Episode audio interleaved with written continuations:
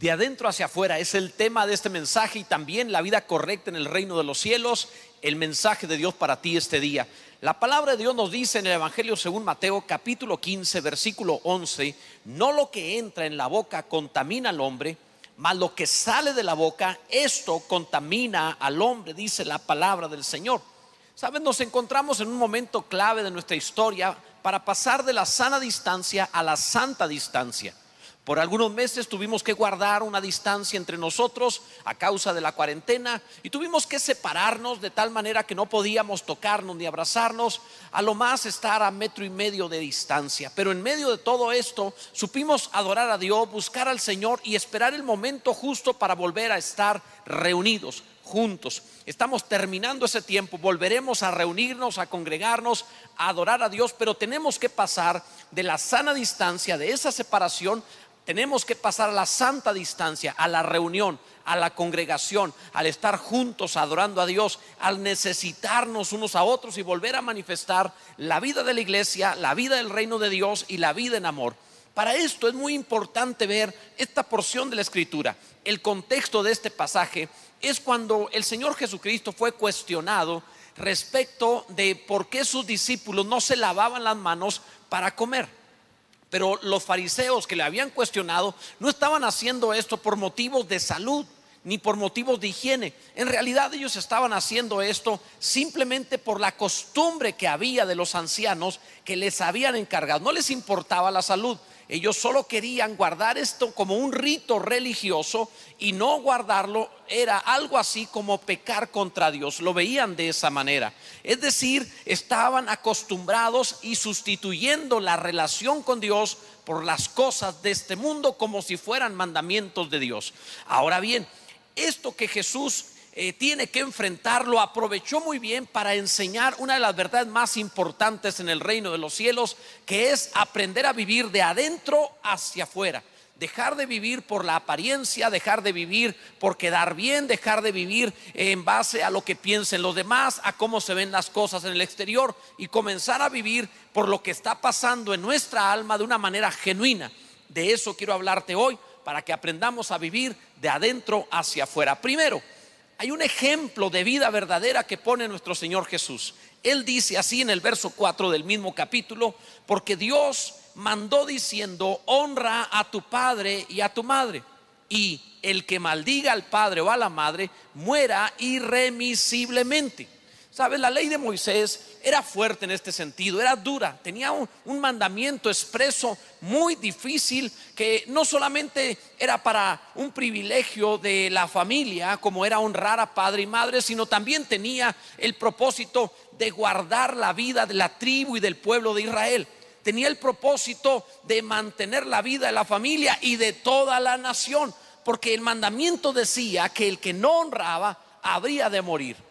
Lo mismo pasa en nuestros tiempos. Jesús estaba tomando este mandamiento para enseñar una verdad espiritual muy importante. Pasa hoy igual. Cuando alguno honra, le sucede que hay muerte. Pero quizá no cae muerto físicamente, pero sí muerto en su alma. Por eso el libro de Proverbios nos dice que aquel que deshonra a sus padres, su lámpara, su espíritu, su ánima se apagará. Esto es grave, esto es muy delicado. Por eso te vas a encontrar personas que sin saber la razón se encuentran amargos, adustos, sin luz, apagados, porque han perdido la honra.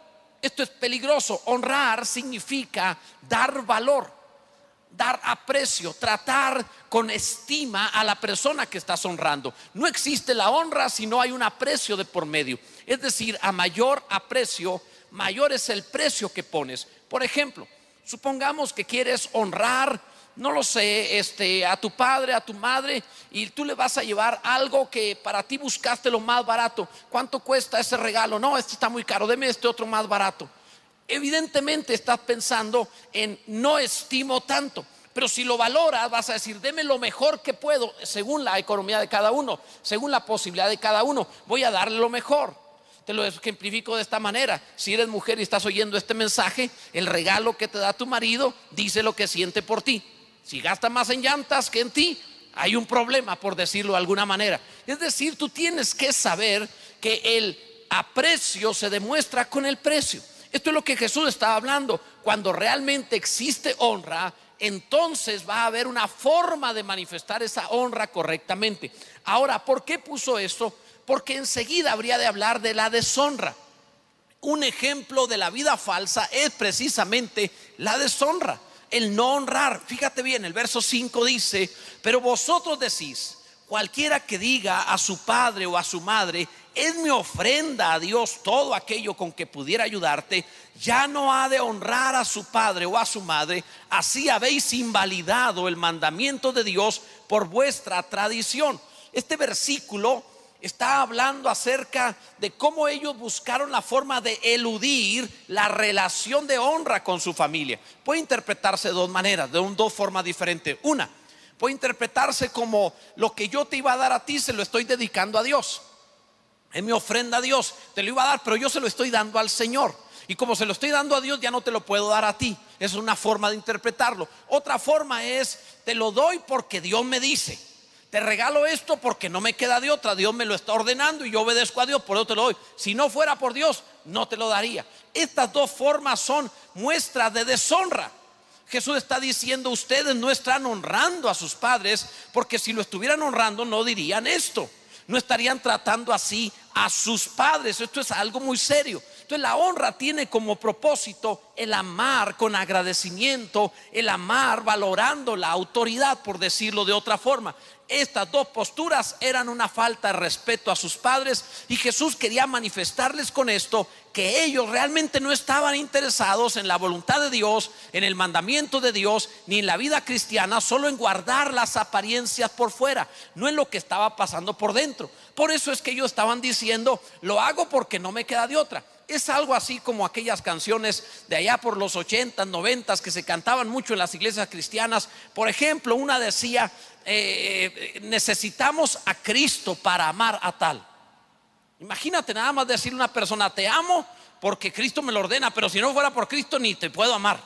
O sea, así se cantaba. Y, amamos a tal porque estamos en Cristo y se necesita a Cristo para amar. eso es una deshonra. Eso es grosero hacia la persona. Recuerdo haber entrado a una iglesia y haber oído eso y me la cantaron a mí porque era el nuevo y yo me sentí ofendido. dije, ¿cómo es posible que me digan eso en una reunión de jóvenes si quieres? Pero era algo desagradable que te digan eso. No es correcto. Es como cuando alguien se acerca y te dice, te amo en el amor del Señor. O sea, ¿por qué tiene que aclarar que en el amor del Señor? ¿Por qué tiene que poner la otra frase? O sea, yo lo entiendo.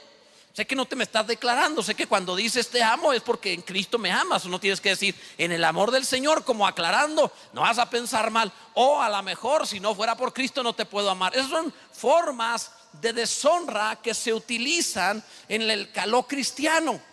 Era algo semejante lo que estaba pasando en ese tiempo. Estaban mostrando una falta de aprecio y lo revestían de religiosidad diciendo, si no fuera por Dios, nos odiaríamos todos nosotros o no podría honrar a mis padres un grave error. Jesús puso este ejemplo porque ellos se habían transformado en actores de la fe. Se habían transformado en unos religiosos que aparentaban todo lo supuestamente piadoso que estaban viviendo. El, verso, el versículo 7 dice, le dijo Jesús, hipócritas, bien profetizó de vosotros Isaías, pero dijo hipócritas. Y la palabra hipócritas ahí es un término que, que su etimología significa actores. Están actuando, son actores, no lo sienten, no lo creen, no hay nada adentro, simplemente lo están actuando. Son religiosos que aparentan una piedad, pero no la tienen. ¿Sabes? Él le dijo el Señor, de, de vosotros habló el profeta Isaías. Es interesante que aplique la palabra a lo que estaban viviendo y ellos no eran conscientes de que lo que escribió Isaías se aplicaba a su vida. Te lo voy a decir de otra manera, la Biblia habla de ti. ¿En qué parte la Biblia habla de ti? ¿En la parte de los hijos de Dios o de los actores de la fe? ¿En qué forma la palabra está hablando de ti? La Biblia habla de ti. Pero ¿dónde te ubicas? ¿En dónde te sientes identificado? Esto es algo importante. Te lo voy a ejemplificar de esta manera. Si tú lees un libro de medicina, lo más probable es que vayas hacia el espejo, te veas en el espejo, saques la lengua y empiezas a buscar los síntomas del libro de medicina que acabas de leer. Pero si lees un libro de psicología, no vas a aplicarlo a tu vida. Lo más probable es que cuando veas el libro de psicología vas a decir, ah, se parece a la tía fulana, ah, como el vecino tal. Lo más probable es que no lo apliques a ti. ¿Por qué razón? Porque el libro de medicina ve la apariencia, tu cuerpo. Pero el libro de, de, psicología habla de tu alma y ahí no te va a gustar ver un espejo, por decirlo así. ¿De qué te estoy hablando? Te estoy diciendo que los seres humanos tenemos este problema. Cuando se trata de apariencia, sí, fijamos todo. Cuando se trata del interior, tratamos de no se trata de mí, se trata de los demás. Yo no tengo ese problema, yo no estoy mal. Todos los demás sí, pero a lo mejor otro, pero yo no me encuentro en esa posición. Son actores religiosos. Tú y yo debemos evitarlo. Jesús no solamente estaba confrontando a los fariseos, Jesús está confrontando a todo hombre y mujer de todos los tiempos que va a interesarse en la fe, en la religión, en la creencia de Dios, lo que sea, cualquier persona que un día se identifica o es atraído a las cosas espirituales, es tentado también con aparentarlo, con la religiosidad. Peligro. En cuarto lugar, la vida debe ser en el reino de los cielos es de adentro hacia afuera, pero a veces cuando el hombre lo vive de afuera hacia adentro, va a tener una vida que no sirve, que no funciona. Cuando tratamos de vivir de la apariencia hacia el interior, de lo que ven los demás a lo que tengo adentro, de lo que parece a lo que soy, simplemente no va a funcionar. El versículo 8 dice, este pueblo de labios me honra, mas su corazón está lejos de mí pues en vano me honran enseñando como doctrinas mandamientos de hombres. ¿Sabes? Pienso que nunca ha existido un pueblo tan familiarizado con la Biblia, las cosas de Dios, la religión que viene del cielo, los rituales, las ceremonias como el pueblo de Israel. No vas a encontrar jamás una nación tan apegada a la fe de Dios como Israel. Ellos son los receptores de la palabra por medio de ellos vinieron casi todo lo que tenemos de Dios. Los profetas, la palabra, el mensaje, la vida de reino que ellos establecieron, el tabernáculo, los simbolismos, el templo de Jerusalén, las vestiduras sacerdotales, todo lo que era el sacerdocio, rituales, ceremonias, sacrificios, todo. Prácticamente no podemos eh, conocer o ver la fe cristiana sin atender la fe judía. Prácticamente está de la mano. Esto es algo muy ligado. Y sin embargo, aunque ellos sean los expertos de esta religión, Jesús les está dando una palabra muy fuerte. De labios me honra, mas su corazón está lejos de mí. O sea, le está diciendo, ustedes son actores de la religión, que ustedes, por, por decirlo de alguna manera, dicen lo correcto o aparentan lo correcto, pero sienten otra cosa. De manera externa aparentan que todo está bien. Tienen cuidado en el ritual, tienen cuidado en la ceremonia, tienen cuidado en los detalles de su religión, pero por fuera, porque por dentro sienten otra cosa, por dentro piensan otra cosa, por dentro hacen o desean otra cosa. Esto es sumamente peligroso, decir lo correcto hacer lo correcto, pero con el corazón incorrecto te coloca en una posición muy peligrosa. Una religión sin amor es antirreligión. Y era lo que les estaba pasando. La liturgia sin una relación con Dios simplemente es falsa. No es una eh, imitación, no es genuina. Tú podrías tener, y lo digo entre comillas, la religión verdadera sin el Dios verdadero. Israel tenía todo lo que venía del cielo la Biblia, el sacerdocio, los profetas, el templo, los rituales, los sacrificios, todo lo que venía de Dios, pero lo hacían con el corazón equivocado, por tanto no tenían a Dios. Es muy grave. La trampa de la falta de un corazón entregado es que podrías tener el credo correcto y aún así estar en una doctrina falsa, por decirlo así. Adoración sin devoción, adoración sin pasión. Puedes levantar las manos, pero no te estás entregando. Puedes cantar la canción correcta, pero no tienes una relación correcta con el Señor. Esto es lo que les estaba pasando a ellos y es a lo que Dios nos está llamando que tengamos mucho cuidado. Cuando esto sucede es porque hemos reemplazado los mandamientos de Dios, la palabra de Dios, con nuestras costumbres hemos hecho sagradas las costumbres, los rituales que nosotros queremos hacer todo el tiempo en lugar de una relación con Dios. Eso le estaba pasando a ellos. Te lo explico muy sencillo. Yo creo que todos hemos tenido la experiencia de comer cacahuate y estar partiendo, quitándole las, cáscaras a los cacahuates. Y cuando menos piensas, tienes una bola de, de cáscara por estar comiendo cacahuates. Todos nos ha pasado eso, me imagino yo. Ahora bien, el problema de esta clase de religiosidad es que te comes la cáscara y tiras el cacahuate. Solo lo, lo de afuera, lo aparente. Y el contenido no importa. Lo que estés pensando en el corazón, sintiendo en el interior, no importa, los demás no lo ven. Mientras por fuera todo parezca piadoso, mientras por fuera todo esté bien, mientras por fuera las cosas parezcan espirituales, santas, amorosas, todo está bien. Aunque por dentro tenga rencor, tenga envidia, tenga aborrecimiento, tenga una mala actitud, esté pensando con lascivia o con mentira, no va a funcionar. Esto es sumamente importante. Cuidado. La vida cristiana es de adentro hacia afuera, no de afuera hacia adentro. No es viviendo con apariencia, sino viviendo lo de corazón. Jesús estaba hablando de esto. Así que aprende lo que Jesús dijo. Oír y entender es la vida verdadera. No solo oírla, sino entenderla. Mira, dijo Jesús llamando así a la multitud. Les dijo, oíd y entended. Las dos cosas, no solo oír. Oír tiene que ver con el hecho de que te llegue el sonido, está bien, pero entender tiene que ver con poner atención de corazón, con la voluntad. Oyes porque oíste, atendiste, está bien, pero atendiste el asunto, entendiste esto cuando le pusiste tu voluntad, cuando quisiste en serio hacer las cosas de Dios. Ahora ve que Jesús llamó a la multitud. Con esto está diciendo que no es exclusivo de doce, es para todos. A todos nos dice, tú tienes que oír mi palabra y entenderla. No solo debes escuchar el consejo, no solo debes oír hoy este mensaje. Estamos en un momento de redes sociales. La palabra de Dios da corriendo por el mundo entero. Millones de personas oyen la palabra de Dios. Pero ¿cuántas de esas personas no solo la oirán, sino entenderán la palabra para ponerla en práctica? ¿Cuántas de esas personas pusieron su oído, pero también pusieron su corazón? Las redes sociales llevan el mensaje muy lejos. Los medios masivos por el internet lo hacen a millones. La multitud, oye, pero Jesús está diciendo a la multitud, oye y entiéndelo. Oye y de corazón ponle tu voluntad.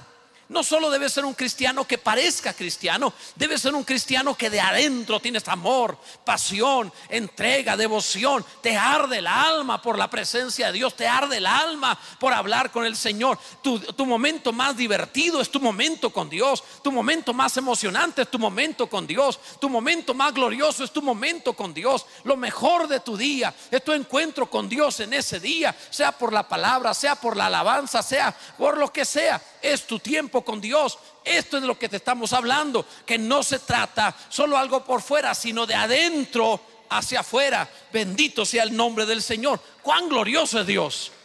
Vamos a hacer esto tú y yo.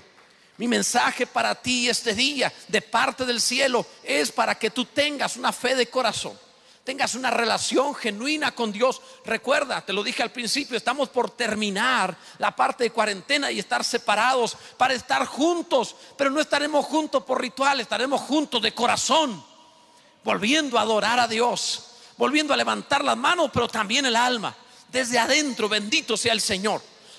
porque hay un peligro en todo esto y el peligro es que nuestra alma bien puede ser una fábrica del bien, pero también pudiera ser la fábrica del mal lo que está dentro de nosotros puede fabricar lo bueno y lo malo. En este capítulo Jesús habló de eso. Mira, dijo en el verso 11, no lo que entra en la boca contamina al hombre, mas lo que sale de la boca, esto contamina al hombre.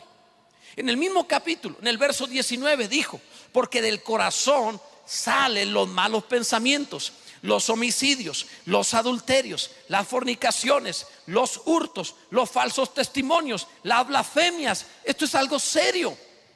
Eres mucho más que cuerpo físico. Tú debes decir, gracias a Dios, que no soy lo que veo en el espejo.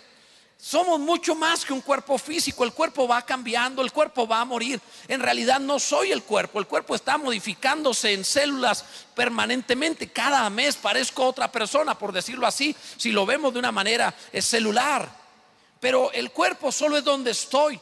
Adentro es lo que soy realmente, mi alma la que fue llamada hacia la eternidad, lo que está dentro. Nuestra alma tiene este potencial. Fue llamada para ser una fábrica pero del bien. Solo que tiene la capacidad de ser también una fábrica del mal. La Biblia habla de esto, Jesús lo estaba diciendo. Y sabes, dice el Señor además que esto lo produces no solo en lo que piensas o sientes, sino cuando lo hablas.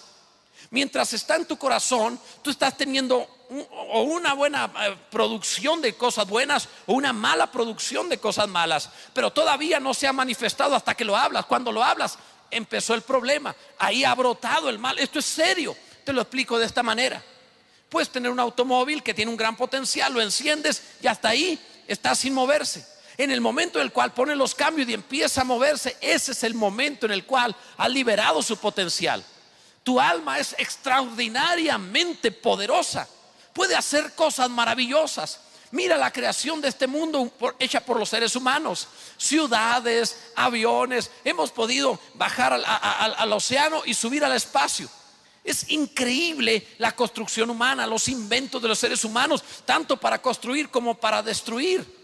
Podemos meternos al átomo y deshacerlo. Es impresionante lo que el ser humano puede realizar. Su alma es tremenda, pero el alma está contenida. Cuando habla, ahí es donde brota, ahí es donde la fábrica libera todo ese potencial. Tu hablar no es insignificante.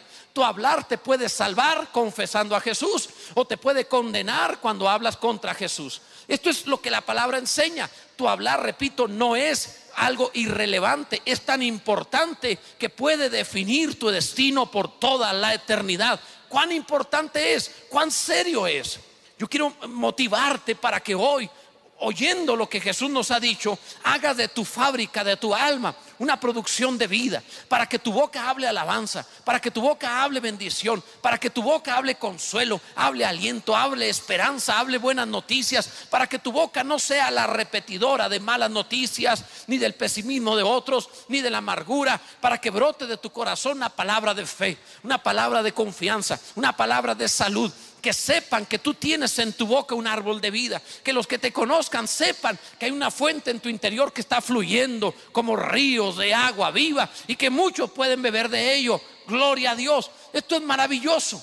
Así lo debes ver, la palabra lo enseña de esa manera y así lo tenemos que entender tú y yo. Dios desea darte esa libertad poniendo en ti una palabra nueva, un cántico nuevo. Por eso la Biblia dice, si alguno habla, hable conforme las palabras que Dios da. Es la manera como tenemos que actuar para que ese poder de tu interior, el alma que Dios creó, que no es producto de la tierra, eso fue el cuerpo, es producto del aliento divino. Ve de dónde viene tu alma. Viene del toque del aliento divino y cuando lo puso en ti te hace hablar. Todo lo que respire, alabe al Señor. Bendito sea Dios. Cuán importante es esto. Debes darle gloria a Dios por ello. Ahora bien, la vida que es correcta en el reino de los cielos, de la que Jesús está hablando, con la que le responde a los fariseos acerca de, de, por qué sus discípulos no se habían lavado las manos para comer, y aunque debían hacerlo por higiene, pero ellos lo decían por ritual, ellos lo decían por costumbre o por una religiosidad malentendida, Jesús le responde, ustedes deben aprender a vivir de adentro hacia afuera, no porque afuera no tengamos cuidado, sino porque esto debe provenir de adentro, de un corazón correcto, alineado con la voluntad de Dios con la palabra del Señor. La vida de adentro hacia afuera. Escucha, es la parte más importante del mensaje. Dice el verso 18, pero lo que sale de la boca, del corazón sale. Y esto contamina al hombre. Lo que sale de tu boca. Esto es lo importante, esto es glorioso. En un lenguaje coloquial, Jesús está diciendo, lo que entra por tu boca te lleva al baño. Pero lo que sale de tu boca te puede llevar a la condenación. Esto es, importante, no es ligero. Ve lo que está diciendo, lo que sale de la boca, del corazón sale y esto contamina al hombre. Tu corazón es la fuente de tus intenciones. Tu corazón, ese, ese ser interior, lo que eres adentro, es lo que realmente debes mejorar, debes cuidar. Lo de afuera va a ser un resultado de ello. Puedes ser una máquina de bondad, puedes ser una persona diferente. No puedes nunca más volver a culpar al medio ambiente. No puedes decir es que esa persona es así porque está en una mala colonia que lo han influenciado y por eso se porta de esa manera. No puedes decir esa persona se dañó porque lo que está viendo en televisión le ha afectado de esta manera. No es esa la razón. Ese programa no podría afectarlo si en su corazón él no tuviera esa maldad. Lo pudo afectar porque en su corazón tenía esa maldad. Te lo digo de otra manera, porque su mascota que estaba viendo el mismo programa de televisión no se contaminó igual. Porque su mascota no tenía el corazón contaminado como él, pero él sí lo tenía contaminado y cuando alimentó su maldad, brotó de su boca la maldad. Por eso Jesús está diciendo estas cosas. No puedes culpar al exterior, tu problema es interior. Tu problema no es tus padres. Tu problema no es la educación que te dieron. Tu problema no es si tuviste o no economía. Tu problema no es si estás en un país generoso o tercermundista. Tu problema no es si tus amigos son buenos o son malos. Tu problema no es tu cónyuge ni tus hijos. Tu problema no es otra cosa que tú mismo.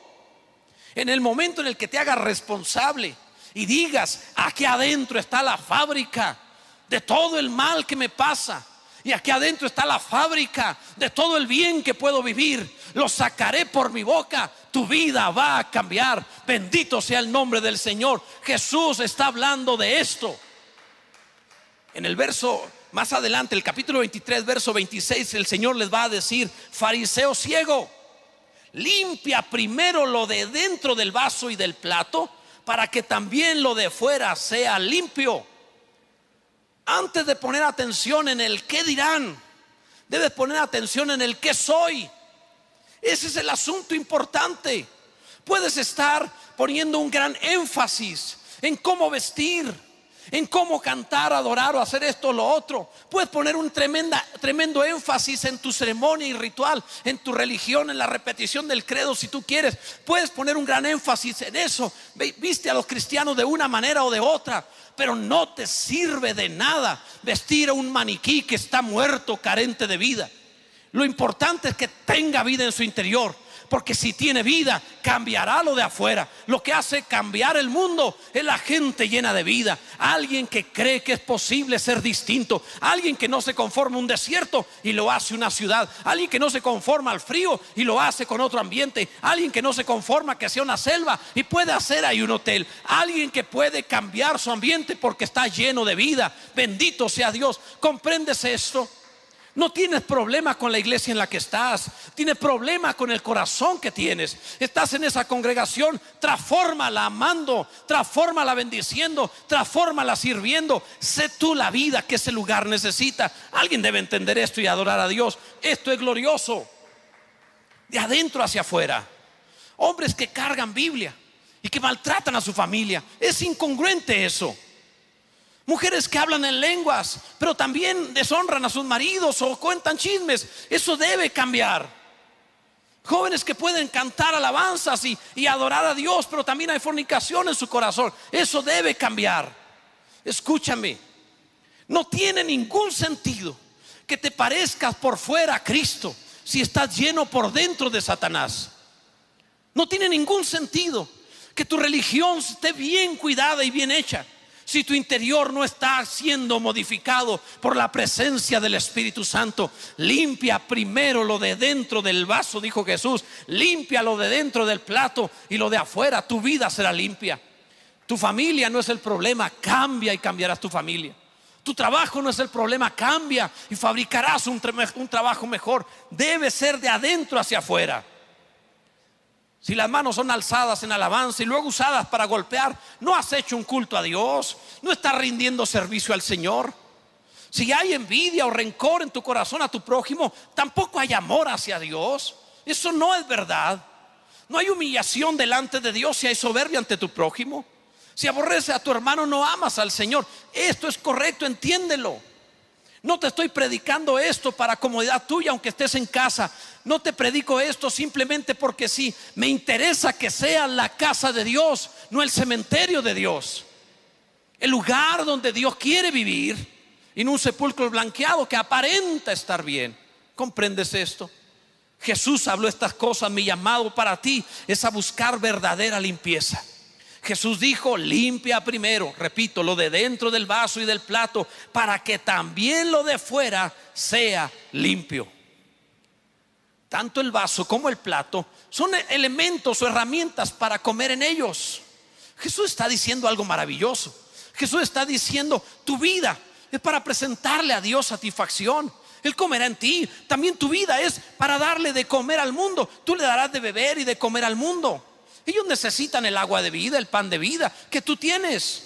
Pero ¿cómo Dios va a poner en este plato, en este vaso, ese pan o esa agua de vida si el plato o el vaso está sucio? ¿No ha leído la palabra?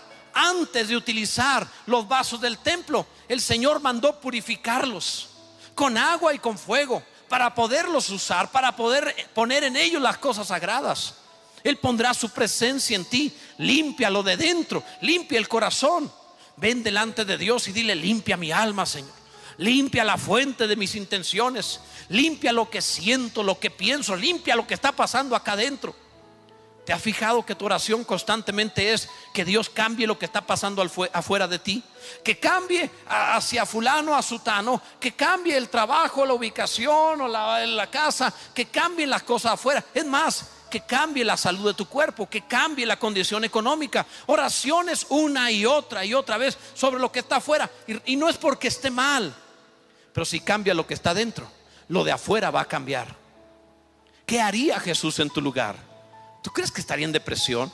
¿Que estaría desesperado? ¿Que no soportaría más? Estaría cambiando las cosas como lo hizo a donde quiera que llegó. Y yo creo que si tú eres cristiano, Jesús vive dentro de ti. Lo normal es que está cambiando las cosas afuera de ti. Mi llamado para ti hoy de parte de Dios es limpiar el corazón, limpiarlo de adentro, para que lo de afuera también sea limpio. Solo Dios puede ayudarte a hacer esto. ¿Quisieras orar conmigo y hacerlo? ¿Quisieras que hoy le dijéramos a Dios, Señor, Vamos a resetear la vida. Vamos a limpiar el corazón. Límpiame. Él es experto en ello. Es tan bueno que usa incluso la sangre derramada en el Calvario. Es tan bueno que es fuego purificador. Es tan bueno que te hará ser blanco como nieve. Es tan bueno que literalmente se olvidará tus pecados como si jamás los hubieras cometido. Es tan bueno en limpiar que tu vida volverá a empezar. Solo tienes que pedirlo. Es el momento de decirle, Señor, Vamos, dilo. Señor, limpia mi corazón. Demasiado tiempo mi énfasis fue cambiarlo de fuera de mi vida, lo que está fuera de mí. Pero ahora, Señor, por tu palabra lo entiendo, limpia mi corazón, limpia mi interior. Estoy convencido, estoy seguro que todo lo de afuera va a cambiar Límpiame, Señor, de todo pecado, de toda maldad, de toda mala intención, de toda mala inclinación hacia el mal, lo que sea, Dios, aún lo que no entiendo, limpia el corazón. Purifícame, Señor, y ser limpio. Purifícame, Señor. Este es el momento, mi Dios, para que apliques la sangre de tu Hijo Jesucristo en mi vida y me hagas limpio. Que pueda empezar, Señor, sin una carga de males sobre mi vida con una perspectiva limpia, nueva, fresca, de que todo lo demás puede cambiar.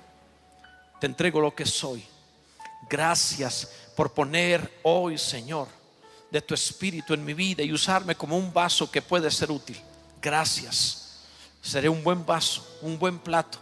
Daré de comer el pan de vida, daré de beber el agua de vida. Seré útil, Señor, pero límpiame. En el nombre de Jesús.